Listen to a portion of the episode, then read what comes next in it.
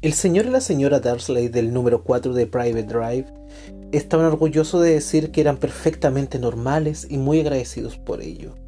Eran las últimas personas que uno esperaría encontrar involucradas en algo extraño o misterioso, porque no aceptaban esas tonterías. El señor Darsley era el director de una empresa llamada Runnings, que hacía taladros. Era un hombre corpulento y rollizo, casi sin cuello, pero con un bigote muy largo, la señora Darsley era delgada y rubia y tenía un cuello casi al doble de largo de lo habitual, lo que resultaba muy útil, ya que pasaba la mayor parte de su tiempo estirándolo sobre las verjas de los jardines para espiar a sus vecinos. Los Darleys tenían un hijo llamado Dudley, y para ellos no había un niño mejor que él. Los Darleys tenían todo lo que querían, pero también tenían un secreto, y su mayor temor era que alguien pudiera descubrirlo. No creían poder soportar que alguien descubriera lo de los Potter. La señora Potter era hermana de la señora Darsley, pero no sabían desde hacía años. De hecho, la señora Darsley simulaba que no tenía una hermana, porque su hermana y su marido, un inservible, eran todo lo contrario de los Darleys. Los Darleys se entremecían al pensar en lo que dirían los vecinos y los Potter aparecieran en la vereda. Los Darleys sabían que los Potter también tenían un hijo pequeño, pero nunca lo habían visto. Ese niño era otra buena razón para mantener alejados a los Potter. No querían que Dudley se juntara con un niño como ese.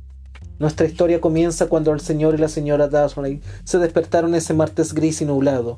No había nada en el cielo con nubes que sugiriera que cosas extrañas y misteriosas muy pronto ocurrirían por toda la región. El señor Darsley tarareaba mientras alejía su corbata más aburrida para el trabajo, y la señora Darsley paloteaba feliz mientras forcejeaba para colocar al chillón Dudley en su silla alta. Ninguno de ellos notó una gran lechuza rojiza que pasaba volando por la ventana. A las ocho y media el señor Darley tomó su portafolio, besó a la señora Darley en la mejilla y trató de despedirse de Dudley con un beso, pero no pudo porque Dudley tenía un berrinche y tiraba su cereal contra las paredes. Chiquilín, exclamó entre dientes el señor Dudley mientras salía de la casa. Se metió en su coche y se alejó del número cuatro. Al llegar a la esquina se dio cuenta de la primera señal de algo singular, un gato que leía un mapa. Por un segundo el señor Dursley no se dio cuenta de lo que había visto, pero luego torció la cabeza para mirar otra vez. Había un gato atigrado en la esquina de Private Drive, pero no se veía ningún mapa. ¿En qué había estado pensando? Sin duda era un problema en la luz. El señor Dursley parpadeó y contempló al gato. Le devolvió la mirada. Mientras el señor Dursley daba vuelta a la esquina y tomaba la calle, observó al gato por el espejo. Ahora estaba leyendo el cartel que decía Private Drive no mirando el cartel. Los gatos no pueden leer carteles ni mapas. El señor Darley se sacudió apenas y alejó al gato de sus pensamientos. Mientras conducía hacia la ciudad, no pensó en otra cosa que en la gran cantidad de pedidos de taladros que confiaba conseguir ese día pero en las afueras de la ciudad algo alejó los taladros de su mente. Mientras esperaba en el habitual congestionamiento matinal del tránsito, no pudo dejar de notar una cantidad de gente vestida en forma extraña. Gente con capas. El señor Darsley no soportaba la gente que usaba ropa ridícula, los conjuntos que usaba la gente joven.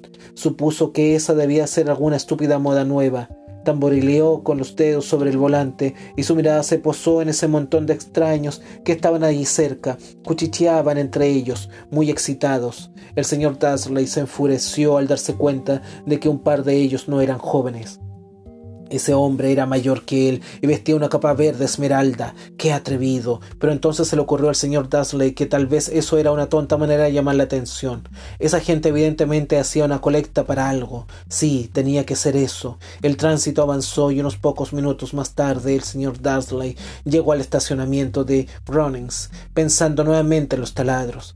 El señor Dursley siempre se sentaba de espaldas a la ventana en su oficina en el noveno piso. Si no lo hubiera hecho así, le habría resultado difícil concentrarse esa mañana en los taladros.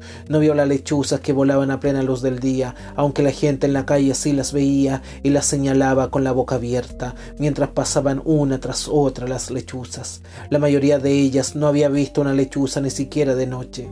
Sin embargo, el señor Dursley tuvo una mañana perfectamente normal, sin lechuzas. Gritó a cinco personas diferentes, hizo varias llamadas telefónicas importantes y gritó un poco más. Estaba de muy buen humor hasta la hora de almorzar, cuando decidió estirar las piernas y cruzar a la calle para comprarse un bollo en la panadería. Había olvidado a la gente con capas hasta que pasó a un grupo de ellos cerca de la panadería. Al pasar los miró enojado, no sabía por qué, pero lo hacían sentir inseguro. Este grupo también susurraba con excitación y no pudo ver ni una alcancía. Cuando regresaba con un gran bollo en una bolsa de papel, alcanzó a oír unas pocas palabras de lo que decían. Los Potter, eso es, eso es lo que escuché. Sí, el hijo de ellos, Harry. El señor Darsley se quedó petrificado. El temor lo invadió. Se volvió hacia los que murmuraban como si quisiera decirles algo, pero se contuvo. Se apresuró a cruzar la calle y corrió hasta su oficina. Gritó a su secretaria que no le molestaran. Tomó el teléfono y casi hasta había terminado de marcar los números de su casa cuando cambió de idea. Dejó el aparato y se estrujó los bigotes mientras pensaba. No, era un estúpido. Potter no era un apellido tan especial. Estaba seguro de que había muchísima gente que se llamaba Potter y tenía un hijo llamado Harry. Y pensándolo mejor, ni siquiera estaba seguro si su sobrino se llamaba Harry. Ha visto al niño. Podría llamarse Harvey o Harold. No tenía sentido preocupar a la señora Dursley, quien siempre se molestaba mucho ante cualquier mención de su hermana. No la culpaba si él hubiera tenido una hermana así, pero de todos modos, esa gente con capas. Así comienza la aventura de este primer libro de esta gran saga espectacular que tiene millones de fanáticos a nivel mundial como es Harry Potter y la piedra filosofal de la escritora inglesa J.K. Rowling, que será el libro que vamos a analizar el día de hoy aquí en Librarte, donde los libros vuelan hasta llegar a tus oídos.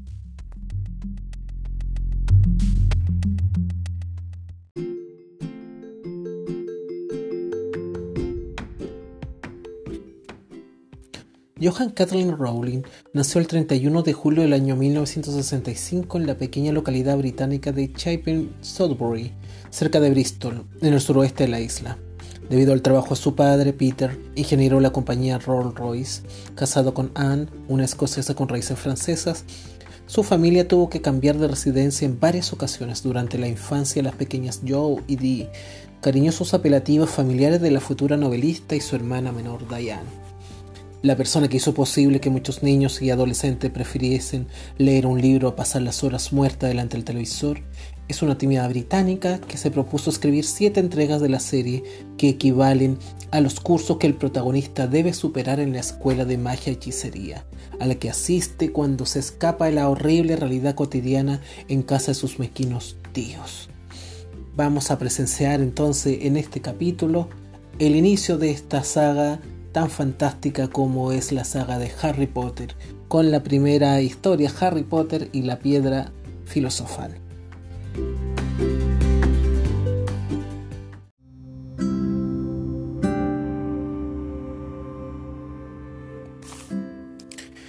Cuando Sale a luz la primera historia de Harry Potter y la piedra filosofal por la autora inglesa J.K. Rowling. El mundo editorial jamás imaginó ante el fenómeno social, cultural que estaba formándose. Hoy hablar de Harry Potter trae a colación de inmediato un sinnúmero de lectores fanáticos que desbordan el mundo de la magia, el mundo que ha creado este universo que se ha formado a través de los libros y a través de las películas y de los videojuegos que hay sobre Harry Potter. Pero todo este inicio tiene desde el mundo literario, desde esta concepción de esta primera historia que es Harry Potter y la piedra filosofal. La historia más o menos es conocida por todo el mundo, independiente que hayan leído la historia o que hayan visto alguna de las películas. Vemos el caso de un muchacho huérfano que tiene un pasado oscuro, que a lo largo de los distintos capítulos se va uno dando cuenta de cuál es el pasado que tiene Harry. Por un lado tenemos que diferenciar dos mundos, el mundo de los humanos, que es conocido dentro del mundo mágico con el mundo muggle, y el mundo de los magos. Vamos a hacer esta diferencia para poder entender primero. Harry convive en el mundo humano, en el mundo de los muggles, sin conocer cuál era su realidad. Él vive con unos tíos que le desprecian, con un primo que abusa de él.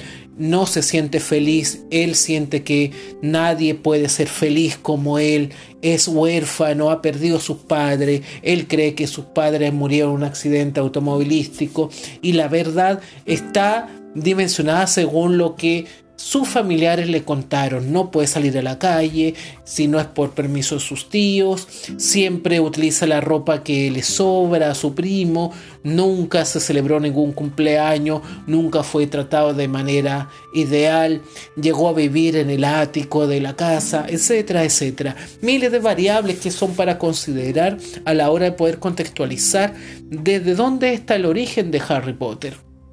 Pero detrás de ese origen hay un origen también mágico, porque Harry Potter es mundialmente conocido dentro del universo que se está construyendo por ser el niño que derrotó al gran mago malvado que era Voldemort, este mago que estaba transformando a través de su sabiduría y a través de su crueldad y de la horda de fanáticos que tenía, que estaba convirtiendo el mundo, la magia, en un mundo cruel, oscuro y un mundo que el único sentido que tenía era dominar al resto de los mundos. ¿Por qué los muggles tenían que imponer su voluntad por sobre el mundo de los magos cuando el mundo de los magos podía ser y él consideraba que era superior al mundo de los magos? Desde esa perspectiva, el hecho de que Harry Potter haya sido esta leyenda viviente porque cuando Voldemort mata a los padres e intenta matar a Harry Potter que era un bebé y no logra hacerlo y al contrario se transforma, él desaparece y Harry Potter queda con esta mítica cicatriz en su frente, la leyenda comienza a extenderse un grupo de magos para respaldar a Harry Potter y cuidarlo lo deciden trasladar entonces a el casa de estos familiares quienes sabiendo a medias la verdad lo que pasaba intentan ocultar todo el pasado mágico que tenía Harry Potter Vemos entonces un niño que crece bajo una familia y desconociendo un pasado que le precede, que es un pasado muy famoso. Él se considera una persona abandonada a su suerte cuando la vida le estaba destinada a grandes hazañas y a grandes aventuras. Lo que tenemos aquí en colación no es más ni menos que la lógica del viaje del héroe de Joseph Campbell. Joseph Campbell, después de la Segunda Guerra Mundial, lanza un libro llamado El héroe de los mil rostros, el héroe de las mil caras, como quieran decirlo. Y en este libro él señala que el héroe debe pasar por distintos punto, para ser más específico, 12 estados para lograr completar su concepción y convertirse en un héroe. Y el primer estado o los primeros seis estados ocurren en el mundo original, no en el mundo fantástico. Esto se da mucho, sobre todo en el, en el ámbito de la novela fantástica, sucede bastante esto. Lo podemos ver, por ejemplo, en otra saga muy importante como en la saga de el Señor de los Anillos, en El Hobbit de J.R.R. Tolkien, en lo de su amigo Las Crónicas Marcianas de C.S. Lewis, podemos ver, sobre todo en la literatura anglosajona, la concepción del viaje del héroe que está muy marcada. Desde esa perspectiva, lo primero es el llamado a la aventura. Y este llamado llega cuando Harry Potter cumple nuevamente 11 años y, comienzan a llegar una serie de cartas destinadas a que él ha sido aceptado en un colegio de magia y hechicería que es Hogwarts. La invitación es por el director Albus Dumbledore, pero sin embargo Harry Potter jamás puede leer estas cartas porque el tío, previniendo, sabiendo lo que podía ocurrir, las oculta. Las historias sigue trasladándose. No quiero entrar en mayor análisis en contar la historia de lo que sucede. Harry Potter comienza a saber la verdad, se da cuenta que sus padres eran magos, que él también desciende de magos, que existe la magia, que existe el mundo de los humanos llamado Muggles, que existe el mundo de los magos, que va a entrar a un colegio de magia y que hay un ser maligno que mató a sus padres y que es el innombrable, como se dice Voldemort. Hasta ahí la historia pasa por distintas situaciones. El peregrinaje del héroe deambula por estos estados en donde no vamos a describirlo ahora en profundidad cada uno de los estados, pero los estados de Joseph Campbell están presentes aquí en la historia de Harry Potter. Quiero hacer mención a esta primera historia en el título que tiene, que es La piedra filosofal. Ese concepto se dio por muchos siglos entre los científicos, Paracelso y otros más intentaron buscar distintos métodos, distintas fórmulas para encontrar la piedra filosofal de la eterna juventud. La inmortalidad es algo que acecha a las personas. Lo que plantea Rowling es una de las grandes razones del ser humano para buscar a través de la ciencia y la tecnología los avances necesarios que busquen vencer a uno de los principales enemigos del hombre aparte del propio hombre, que es la muerte.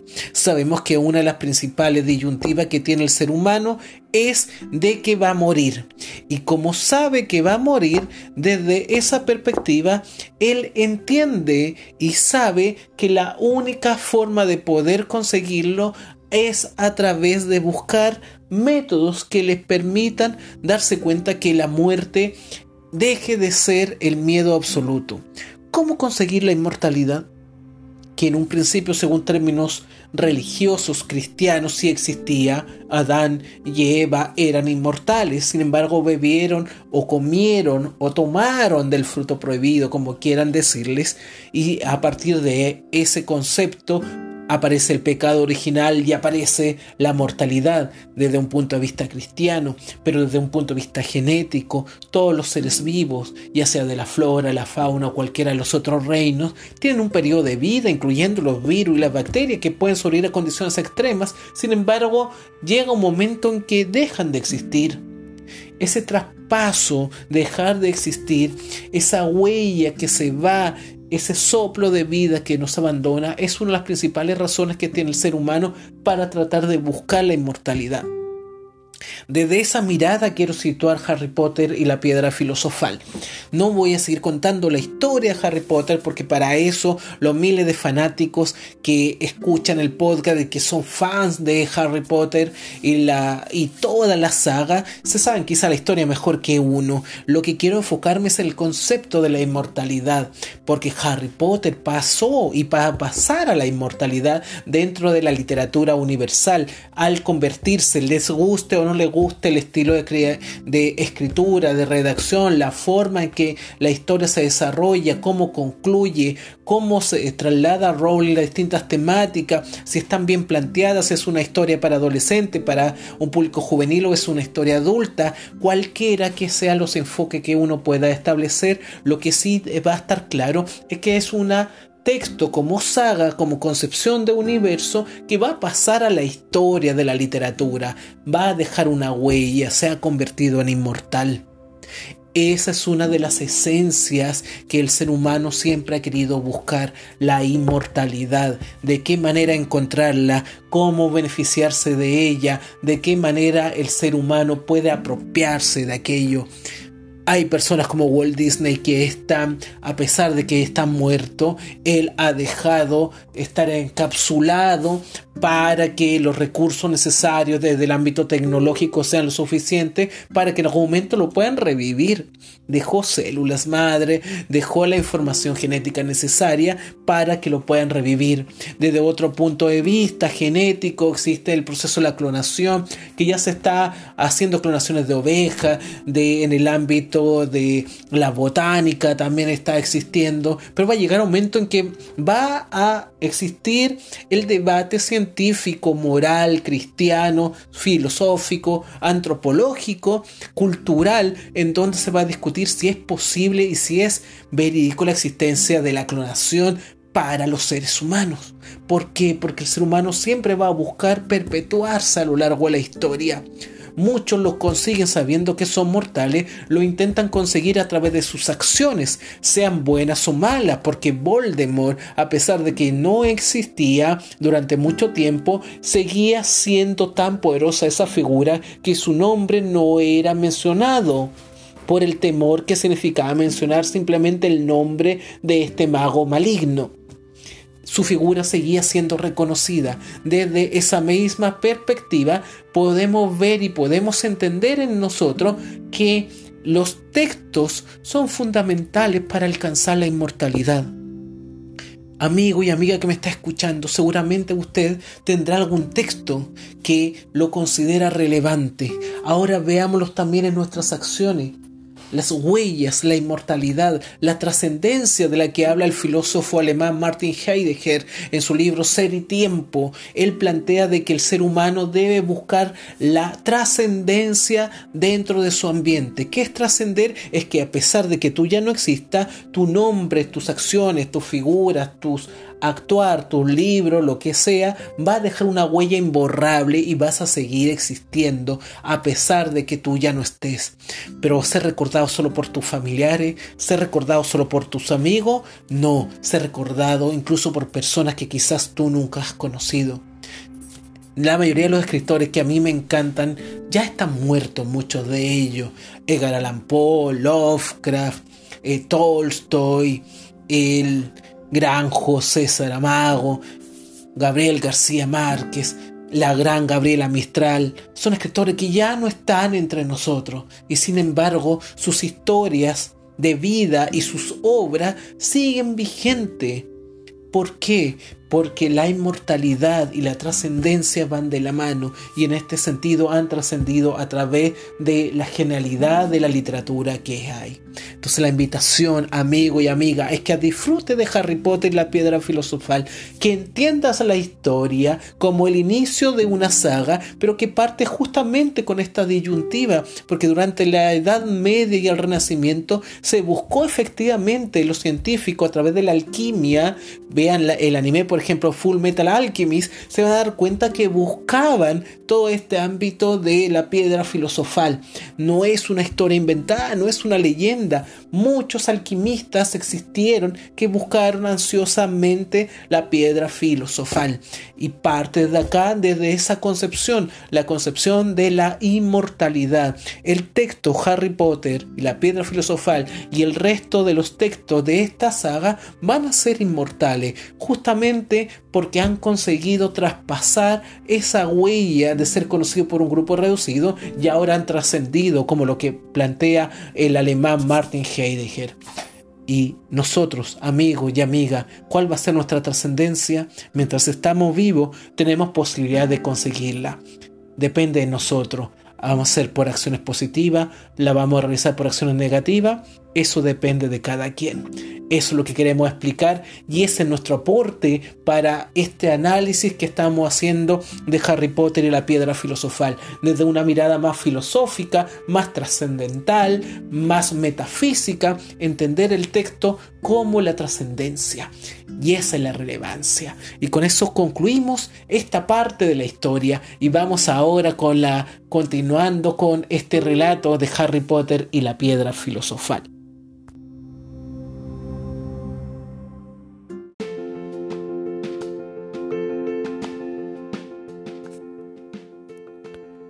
Madame Pomfrey era una buena mujer, pero muy estricta.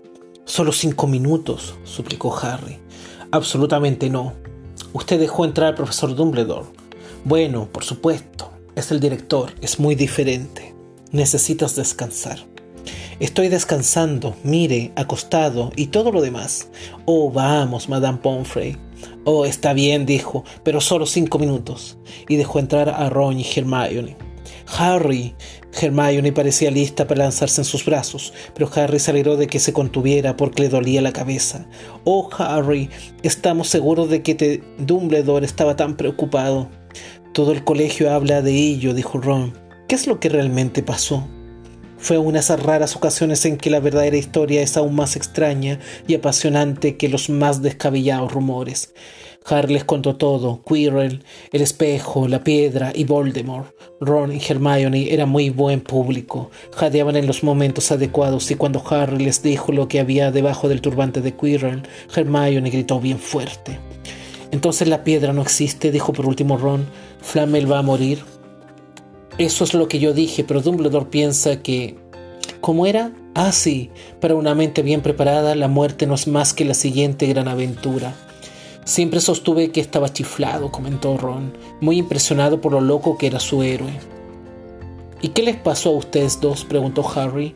Bueno, yo regresé, contestó Hermione. Desperté a Ron. Eso llevó un rato, y cuando íbamos a la pajarera de las lechuzas para comunicarnos con Dumbledore, lo encontramos en el vestíbulo, y él ya sabía, porque nos dijo Harry se fue a buscarlo, ¿no? Y se dirigió al tercer piso. ¿Crees que él quería que lo hicieras? dijo Ron. Enviándote la capa de tu padre y todo eso. Bueno, estalló Hermione, si lo hizo, eso es terrible, te podrían haber matado. No, no fue así, dijo Harry pensativo.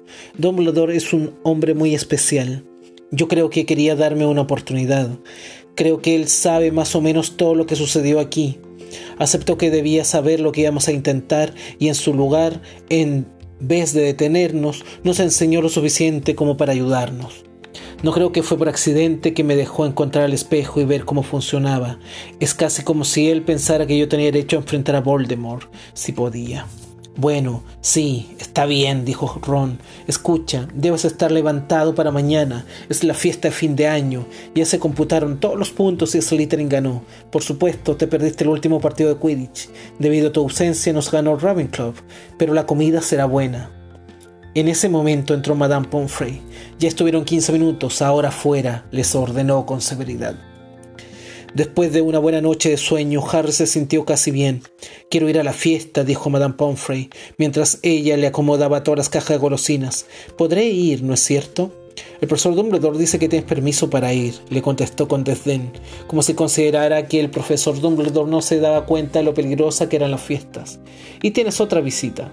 Oh, bien, dijo Harry. ¿Quién es? Mientras hablaba entró Hagrid. Como siempre que estaba dentro de un lugar, Hagrid parecía demasiado grande. Se sentó cerca de Harry, lo observó y se largó a llorar. Todo fue por mi maldita culpa, gimió con la cara entre las manos. Yo le dije al malvado cómo adormecer a Fluffy. Se lo dije. Podrías haber muerto, todo por un huevo de dragón. Nunca volveré a beber. Deberían echarme y obligarme a vivir como un muggle. Hagrid, dijo Harry, impresionado al ver la pena y el remordimiento de Hagrid y las lágrimas que mojaban su barba.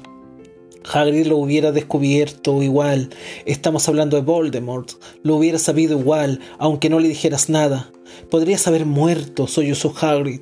Y no digas ese nombre. Voldemort. aulló Harry, y Hagrid se impresionó tanto que dejó de llorar. Me encontré con él y lo llamo por su nombre. Por favor, alégrate, Hagrid. Salvamos la piedra, ya no existe, no la podrá usar. Toma una rama de chocolate, tengo muchísimas. Hagrid se secó la nariz con el dorso de la mano y dijo, eso me hace acordar, te traje un regalo. ¿No es un sándwich de comadreja, no? Preguntó con ansiedad Harry y finalmente Hagrid se rió. No, Dumbledore me dio libre el día de ayer para hacerlo. Por supuesto tendría que haberme echado. Bueno, aquí tienes. Parecía un libro con una hermosa cubierta de cuero. Harry lo abrió con curiosidad. Estaba lleno de fotos mágicas. Sonriéndole y saludándolo desde cada página estaban su madre y su padre. Envía lechuzas a todos los compañeros de colegio de tus padres pidiéndoles fotos. Sabía que tú no tenías. ¿Te gusta? Harry no podía hablar, pero Hagrid entendió. Harry bajó solo a la fiesta de fin de curso esa noche. Lo había ayudado a levantarse Madame Pomfrey, insistiendo en examinarlo una vez más, así que cuando llegó el gran salón ya estaba lleno. Estaba decorado con los colores de Slytherin en verde y plata, para celebrar el triunfo de esa casa al ganar la copa por siete años seguidos. Un gran estandarte mostraba la serpiente de Slytherin cubriendo la pared detrás de la mesa de los profesores. Cuando Harry entró, hubo un súbito murmullo y todos comenzaron a hablar al mismo tiempo. Se deslizó en una silla entre Ron y Hermione en la mesa de Gryffindor y trató de no prestarle atención al hecho de que se ponían de pie para mirarlo. Por suerte, Dumbledore llegó unos momentos después. Las conversaciones cesaron. Otro año se va, dijo alegremente Dumbledore y voy a molestarlos con la charla de un viejo antes de que puedan empezar con los deliciosos manjares. ¡Qué año que tuvimos! Esperamos que sus cabezas estén un poquito más llenas que cuando llegaron. Ahora tienen todo el verano para despejarse antes de que comiencen el próximo año. Ahora tengo entendido que hay que entregar la copa a las casas y los puntos ganados son, en cuarto lugar, Gryffindor con 312 puntos. En tercer lugar, Hufflepuff con 352. Ravenclaw tiene 426 y Slytherin 472. Una tormenta de vítores y aplausos estalló la mesa de Slytherin. Harry pudo ver a Draco Malfoy golpeando la mesa con su copa. Era una imagen asquerosa. Sí, sí, bien hecho, Slytherin, dijo Dumbledore. Sin embargo, los acontecimientos recientes deben ser tomados en cuenta. Todos se quedaron inmóviles. Las sonrisas de los miembros de Slytherin se apagaron un poco. Entonces, dijo Dumbledore, tengo algunos puntos de último momento para agregar. Déjeme ver. Sí. Primero para el señor Ronald Weasley. Ron se puso tan colorado que parecía un rabanito con insolación. Por ser el mejor jugador de ajedrez que Hogwarts haya visto en años. Premio a la casa Gryffindor con 50 puntos. Los vítores de Gryffindor llegaron hasta el cielo raso, encantado, y las estrellas parecieron estremecerse.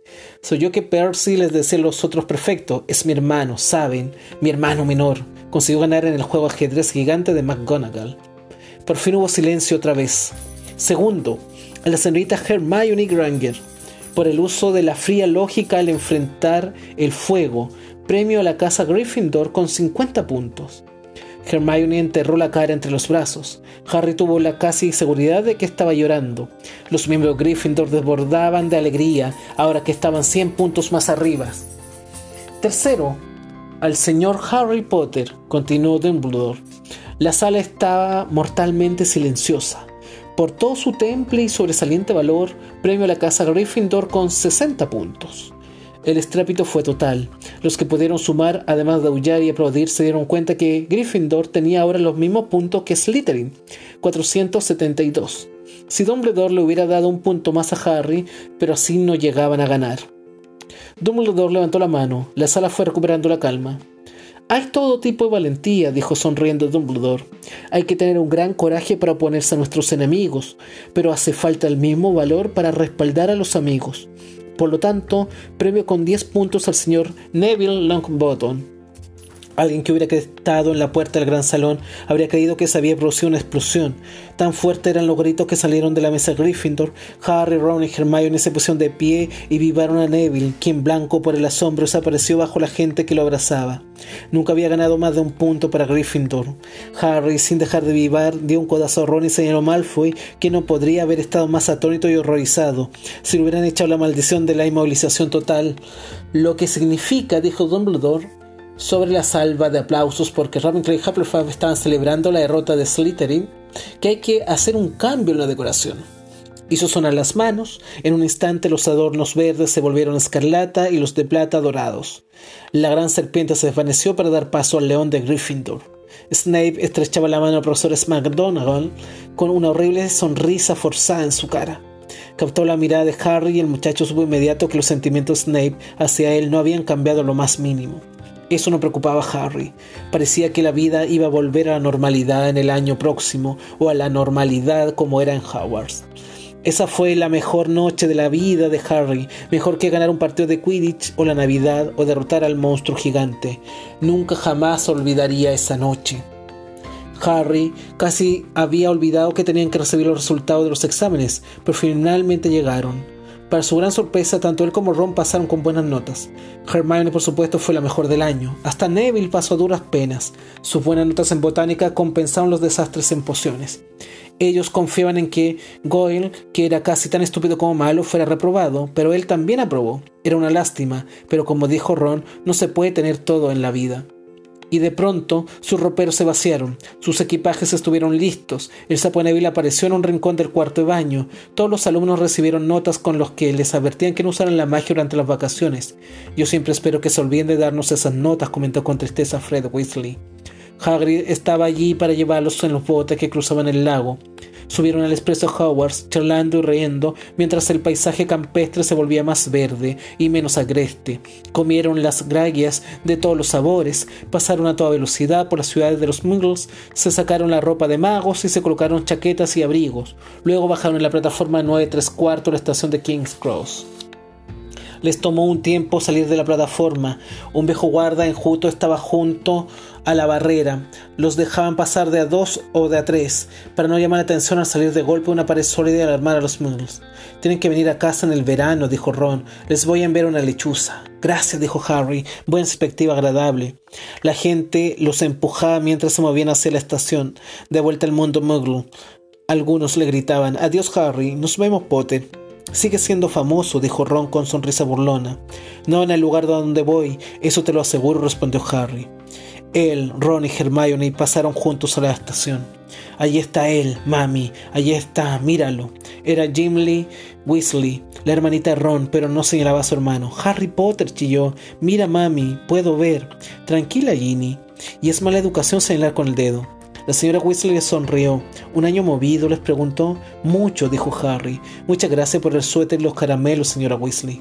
Oh, no fue nada, querido. ¿Ya estás listo? Era tío Vernon, todavía con el rostro púrpura, todavía con bigotes y todavía con aire furioso ante la audacia Harry por llevar una lechuza en una jaula en una estación llena de gente común. Detrás estaba tía Petunia y Dudley con aire aterrorizado ante la sola presencia de Harry. Usted debe de ser de la familia Harry, dijo la señora Weasley. Por decirlo así, contestó tío Vernon. Apúrate, muchacho, no tenemos todo el día. Dio vuelta para ir hacia la puerta. Harry esperó para despedirse de Ron y Hermione. Los veré durante el verano entonces. Espero que que tengas unas buenas vacaciones, dijo Hermione, mirando en a tío Vernon, impresionada de que alguien pudiera ser tan desagradable.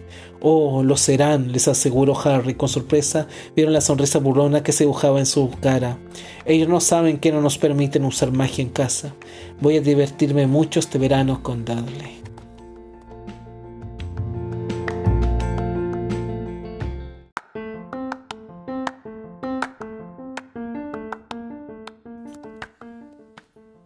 Sin lugar a dudas, la historia que hay detrás de Harry Potter y la piedra filosofal de J.K. Rowling es una historia de transformación, de consagración, de catapultar un relato un universo tremendo que hasta el día de hoy se sigue expandiendo a través de convenciones, de encuentros, de magia, de fanáticos, de secciones donde luchan por quién ser de Slytherin, de Gryffindor, de Ravenclaw o de Hufflepuff encuentros hasta de Quidditch que se intentan organizar a través de videojuegos, series, a través de encuentros.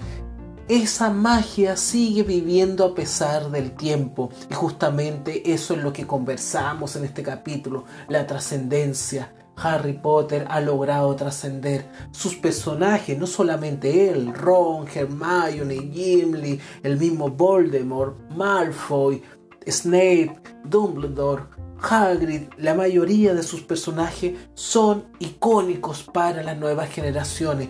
Han catapultado a grandes fanáticos de lectores que han crecido con estas historias y que a través de Harry Potter comenzó su periplo a través de la literatura derivando en distintos textos no solamente del género fantástico sino también de otras obras. De ahí la importancia que tiene Harry Potter y la piedra filosofal por ser el puntapié inicial de un largo recorrido que hasta el día de hoy sigue vigente. Y con esto terminamos este capítulo dedicado a Harry Potter y la piedra filosofal de la gran escritora inglesa J.K. Rowling. Nos vemos pronto en un siguiente capítulo aquí en Liberarte, donde los libros vuelan hasta llegar a tus oídos.